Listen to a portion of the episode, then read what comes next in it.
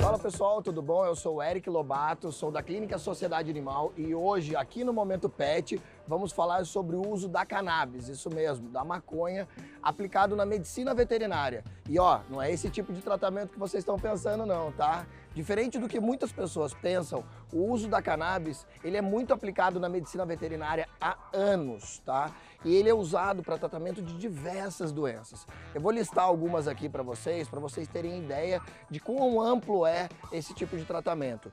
Atualmente podemos tratar epilepsia, podemos tratar problemas neurológicos como sinomose, problema de coluna, problemas de ansiedade, problemas de estresse, insuficiência renal, insuficiência hepática, entre outros. E assim, gente, a aplicação é fantástica, os resultados são fantásticos. E por que, que é tão surpreendente assim? É porque nós e também os animais temos os receptores endocannabinoides. Isso mesmo, são receptores naturais a esse tipo de medicamento. Por isso, a eficácia é tão ampla e tão aprovada assim.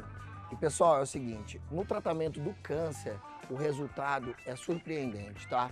Atualmente nós temos mais de 38 animais sendo medicados e sendo acompanhados pela nossa equipe e os resultados estão sendo cada vez mais favoráveis. Para vocês terem ideia, hoje o poder analgésico do cannabis é superior ao da morfina o tratamento anti-inflamatório dela é mais poderoso que qualquer anti-inflamatório que a gente conheça hoje no mercado.